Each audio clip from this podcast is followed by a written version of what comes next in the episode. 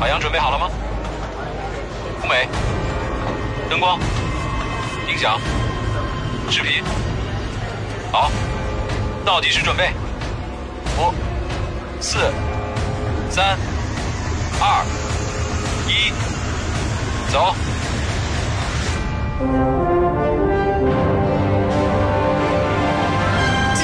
讲小人物小海洋，开启幽默超能量，掀起一波脱口秀表演新风尚。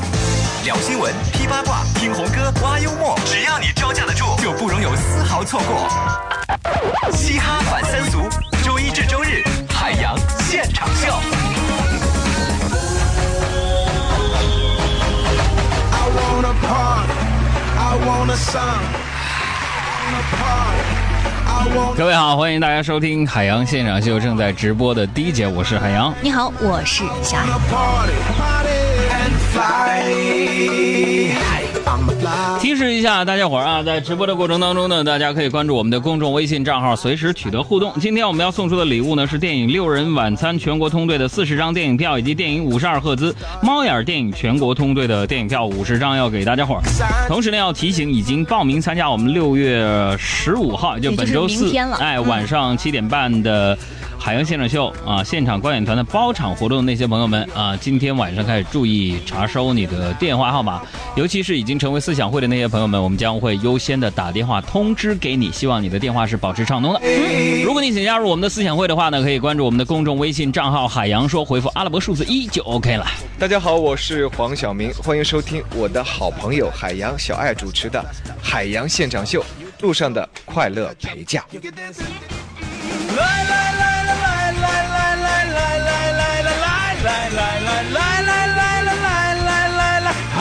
海洋现场秀。这个刚上节目之前啊，上节目之前我就看着我们直播间的这个表，朋友们，我就陷入了深深的思考。我看这个表，我就突然意识到，你想，哎，哎，你就说如果人平均活到六十八岁，那就一共就是两万四千八百二十天，十九万个小时，三千五百万分钟，差不多二十一亿秒左右。而这一刻，朋友们，你在听我说话，这十几秒，你属于我，不管你是谁，我想对你说，我爱你。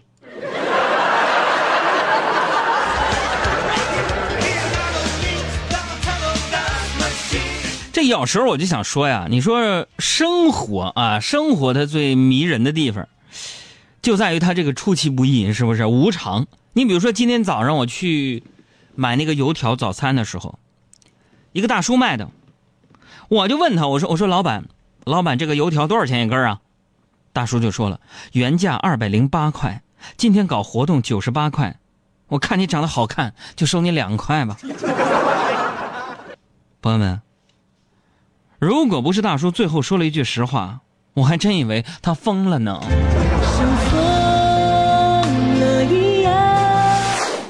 最近呢，最近这个食品经营者们都非常的任性啊！那，不管是早起买油条的大叔，还是深夜开食堂的黄磊啊，在这儿呢，我也想问黄磊一句啊，就是你们把深夜食堂拍成这个熊样儿，你问过东北烧烤和大排档的那种感受吗？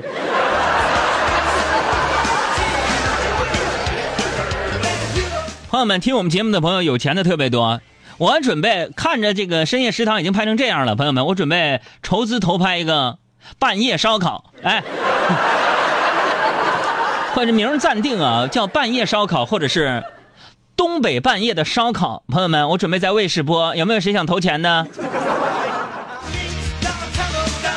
像东北小烧烤的各种故事，是不是后半夜工作的那些人群？我去，收视率扛扛涨啊！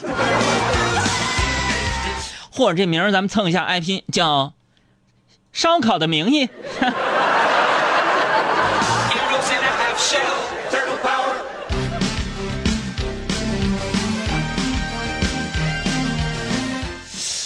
也不行。有朋友说：“哥，你什么时候投？鼓动我入股一百万够不够？”钱的事儿不一定，咱大家先集思广益，咱拍一个什么东西能火？比如他深夜食堂在我们东北，我来一个深夜澡堂，是不是？大家对吧？赤裸相见，对不对？促膝长谈，晚上郁闷的时候，到我们东北的澡堂上洗上那么一个澡，看看二人转。还包餐呢。我跟你们讲，当年我在东北的时候，最习惯就是压力大的时候呢，去旁边的澡堂洗个澡。为什么呢？四十八块钱包三餐，If you want，你可以在那儿吃三餐。我告诉你，是不是、穿完小睡衣啊，洗完澡之后按个小摩，按完摩之后呢，你就可以就就随便吃点什么自助餐，那小日子老惬意了。原来我就在黑龙江人民广播电台工作嘛，我们电台在汉水路三百三十三号，然后旁边那个衡山路那块就有一个洗浴中心，特别好，正规的啊，正规的啊，朋友们别想多了，没有大保健。哎呀，我没事晚上五点的节目，我就下午的时候到那儿泡个澡，搓个澡，吃点小烧烤，整点小自助餐，到点一上节目，完这老得了。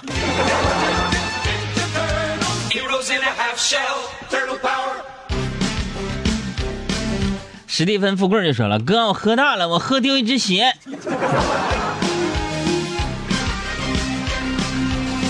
你说说到这个深夜食堂，我真想说，你说前天晚上吧，这应该是啊，前两天晚上，这个黄磊主演的中国版的深夜食堂在什么北京卫视、浙江卫视首播了。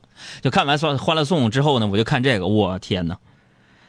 结果就遭遇了收视率和口碑双低的一个滑铁卢的一个局面呢。那目前看，豆瓣评分只有二点二、二点四啊。朋友们，说实话啊，我也是文艺青年，是为了挣点钱才主持这个很俗气的脱口秀节目。我告诉您，我也是文艺青年，没事上豆瓣。我的妈呀，豆瓣评分只有二点四，朋友们，我已经好多年没有在豆瓣上看这么低的评分了，真的，这二点四分，凭良心说，这是连《小时代》都无法企及的一个新的低度。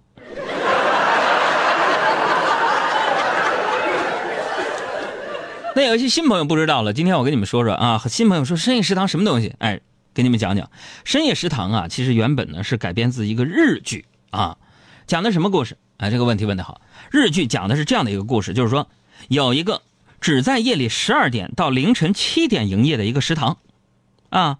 那么来这里用餐的人呢，都会向老板点一份特别的菜啊。那每一份菜的背后呢，都有一个特别的故事，一个特别的 story。然后你看啊，到了咱们国产版，评价就变成了这样，就是说，自从看了《深夜食堂》，我开始厌食了。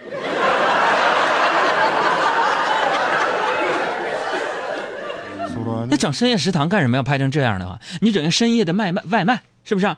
整个平台，我饿了，随便给我点一个，上啥都行。完，小哥给你讲个故事，或者是午夜的便利店。两点钟的 Seven Eleven，还有在在北京只有二十四小时营业的叫叫叫午夜的午夜的好邻居。大家踊跃起名啊！踊跃起完名之后，咱们就集资开始投拍了，大家一块儿投投投拍啊！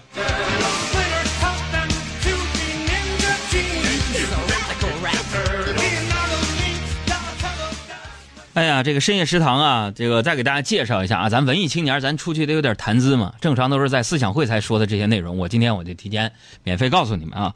那深夜食堂是什么？你看它不是剧情连续的啊，这是一个单元剧。单元剧啥意思呢？就是一会儿讲一个故事，一会儿讲一个故事那种啊。单元剧就是每集啊，它换不同的主人公，还有美食。你比如第一集咱看的是老谭什么什么什么蟹蟹蟹蟹面呢什么的，拿方便面做的是吧？哎，每集不同的主人公，不同的美食。那么黄磊呢，是全程啊，就是穿着一件和中国厨师格格不入的那么一个小衣服，是吧？但是呢，穿的是日料那个厨师那个衣服，但人不做日料，是吧？说真的，朋友们，就我们家楼下卖铁板烧的大叔，跨来背心、大裤衩，外加一双人字拖，我都觉得比呃就是黄磊这身打扮接地气，真的。然后你看黄磊脸上，脸上故弄玄虚，还画了一个疤，一个疤痕。我看着就没有沧桑感，就是感觉咱中国的深夜食堂这厨师脸上有一个疤痕，我感觉就是早餐的时候炸油条烫的，你知道吗？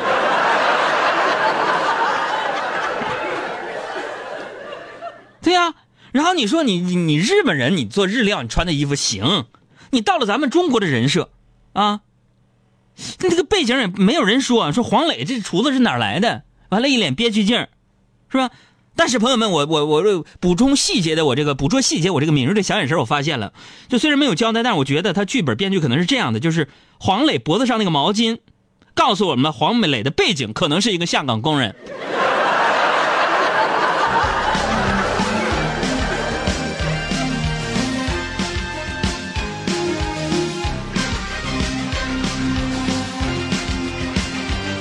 你看青梅就说了，哥，我觉得满屏的广告植入都集在煮这个老坛酸菜面那儿了。是这个咱就不说了，咱说说剧情。剧情那日版的故事我看过，日本那个日本版那个故事叫什么？茶泡饭三姐妹，啊，第一集嘛，到了咱这儿就变成了泡面三姐妹，是吧？而日版的这个黑道大哥到咱们这儿就是墨镜尺寸严重缩水，怎么看怎么觉得那个大哥是眼神不好而已。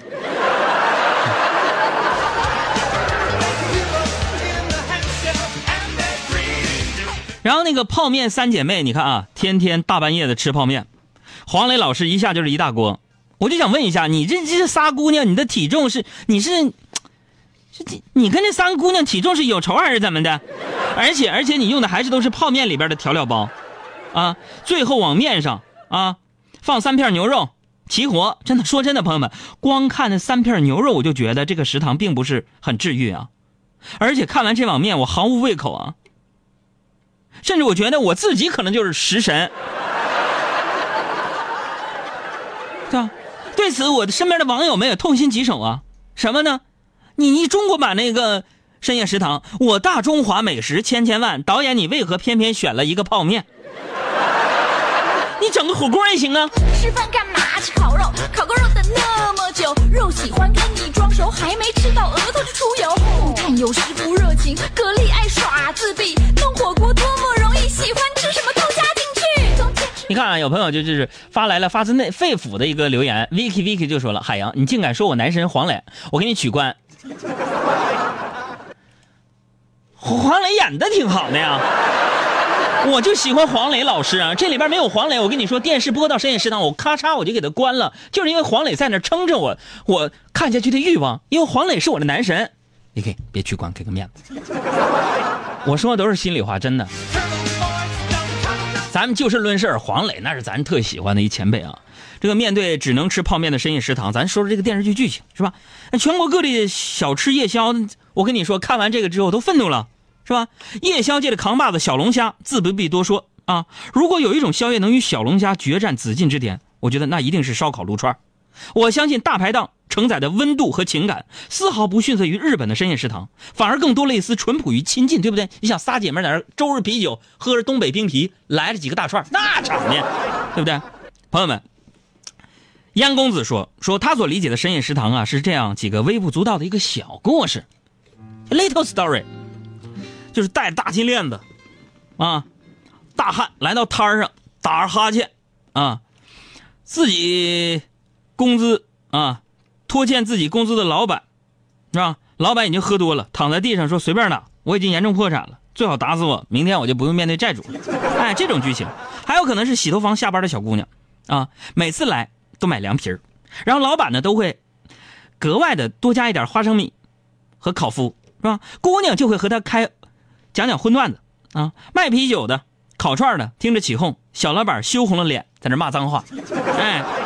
然后还有深夜啥呢？烧烤，烧烤小弟每天晚上做生意都要驱赶流浪狗和猫，怕他们吓到客人。凌晨四五点收摊的时候，流浪狗就在小弟脚旁边等着他喂自己吃饭。你看这多有温度，对吧？还应该有就是深夜和男朋友在电话里大吵大闹，哭得稀里糊涂的姑娘，满脸泪痕的，跟那个老板说来十个羊腰子，是不是？完，你还应该有就是光着上半身打完球的少年，喝着最便宜的啤酒。讨论着班里哪个姑娘最够味儿，谁对她表示好感？你看这荷尔蒙的味道。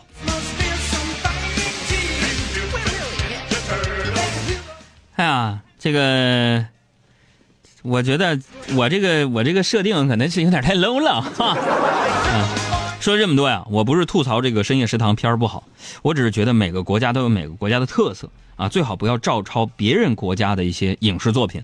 你看人家日本的上班族啊，下班回去居酒屋喝点小酒。那是常态。我去日本的时候，在这个新斋桥那儿，我就发现那居酒屋每一个里边也就三四米或者五六米的地儿，人家都打扫的干干净净。里边的这些酒客呢，都穿着西服，打着领带，带着公文包，是排解一下压力，对不对？那是一个常态。但是咱们大部分中国的上班族，咱没这个习惯呢，是不是啊？中国人难道不应该是叫几个朋友去路边大排档，各种烧烤，来点花生毛豆拼一盘，整点扎啤，炒几个小菜，吹吹牛，聊聊八卦，这才是真正治愈的烟火气，这才是真正的深夜大食堂啊，对不对？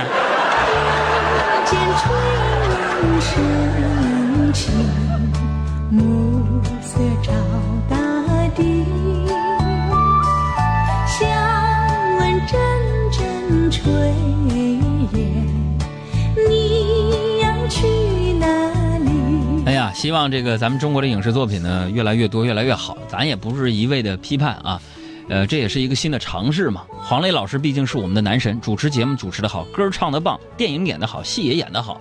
呃，也希望有更多更好的作品和我们大家伙儿一块儿来见面啊。当然说一个人养老婆孩子五六口也挺不容易。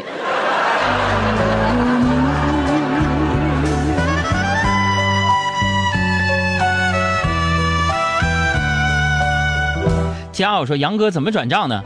不是你发了十好几条了，你要转什么账啊？你这给我转钱是怎么的？转来电台就收现金。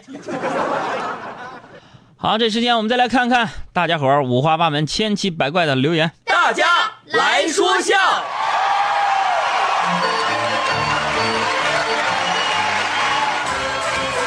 一说咱们海洋现场秀要创业投拍影视剧，有人出主意了。Stone 就说了，说拍一个深夜急诊室故事吧，把每一段伤痛背后，都肯定有一个不能不说的故事拍出来。太血腥场面，我晕血呀！还有那个凯米就说，海洋说着我都流口水了，晚上撸串去。妹子注意点体重啊！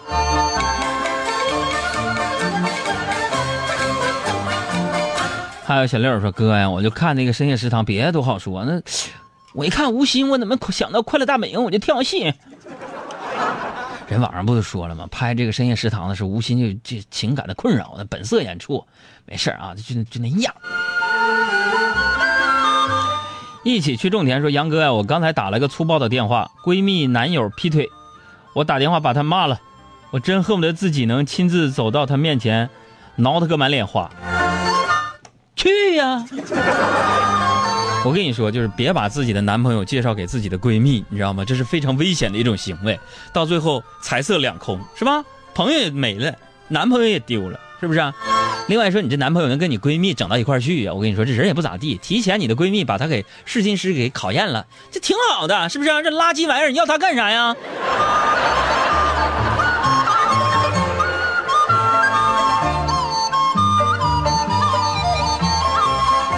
发来段子，这个段威说说跟大家说个事儿啊，今天下午啊，这杨哥接到杨嫂电话，电话一接通啊，杨嫂就在那头哭起来了，说老公不好了，钱没了。杨哥就着急的问，说这我今天早上才把工资给你，你就弄丢了？想哪儿丢的呀？啊，杨嫂哭着就说了，我也不知道啊，我今天就去了个卖包的店，我买了两个包，然后就去了服装店买了套衣服，现在我刚试了双我非常满意的鞋，我就发现钱没了。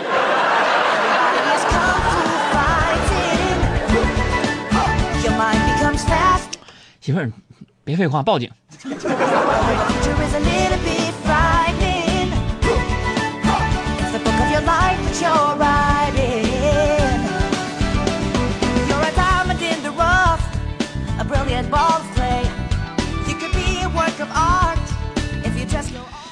发来段，这个库里斯也说了，说杨嫂就问杨哥说：“快说，我给你那十块钱到底干什么花了？”完，杨哥就说了：“说我实话实说，你能不打人吗？”啊，杨嫂说：“行。”杨哥说了：“那什么，我我那我买烟抽了。”杨嫂就啪啪两巴掌，杨哥就捂着脸说：“不是说好了不打人吗？”杨嫂咆哮着说：“打不打人？你不是答应我要戒烟吗？说话不算话，你你还算是个人吗？我忍不住想对你唱这首歌。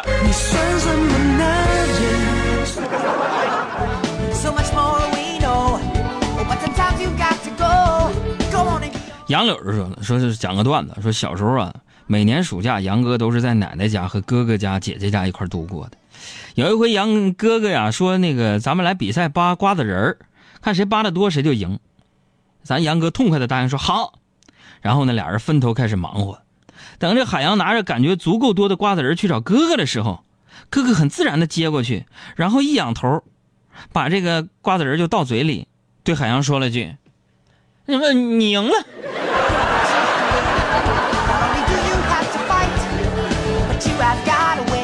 咱们以后能不能发点成人的笑，不是成年之后智商的笑话？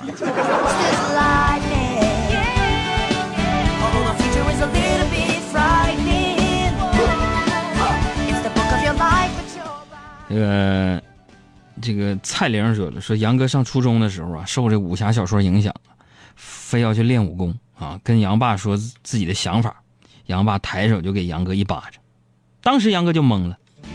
那杨爸说了，练武功就你这反应能力不适合练武。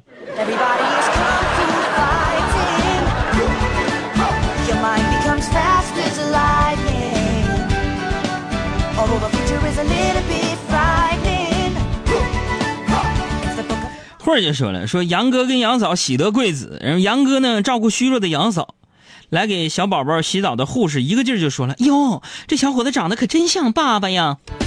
杨哥掩饰住内心的喜悦呀，嘴上谦虚的说：“嘿嘿嘿你你护士啊，你是不是对所有人都这么说呀啊，护士说：“啊，不是的，先生，我我一般不说这个，我一般都说啊，这小孩长得真好看，是不是？”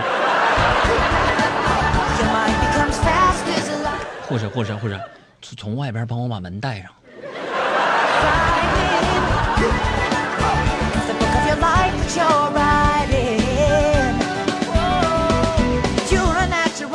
小何说了，说哥呀，马上就要期末考试了，我还什么都没准备好呢，怎么办？哈，等补考吧。瑜伽也说了，杨哥呀、现在这么多娱乐八卦和狗仔的都号都封了，你作为一个知名的微信公号运营者，紧张不？朋友们，他们的号被封了之后，我从内心深处讲，我是松了一口气的啊。哼，你说卓伟不封，天哪！我觉得迟早有一天，我跟林志玲的地下恋情会被人扒出来的。哎妈呀！我刚才说了什么？哎呦天哪！我说了什么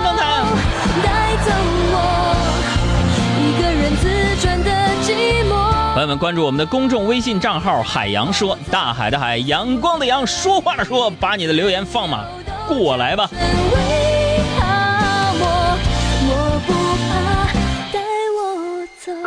如果想要订阅《海洋现场秀》二零一七下半年无广告绿色纯净版，可以给我们公号回复阿拉伯数字六就可以订阅了。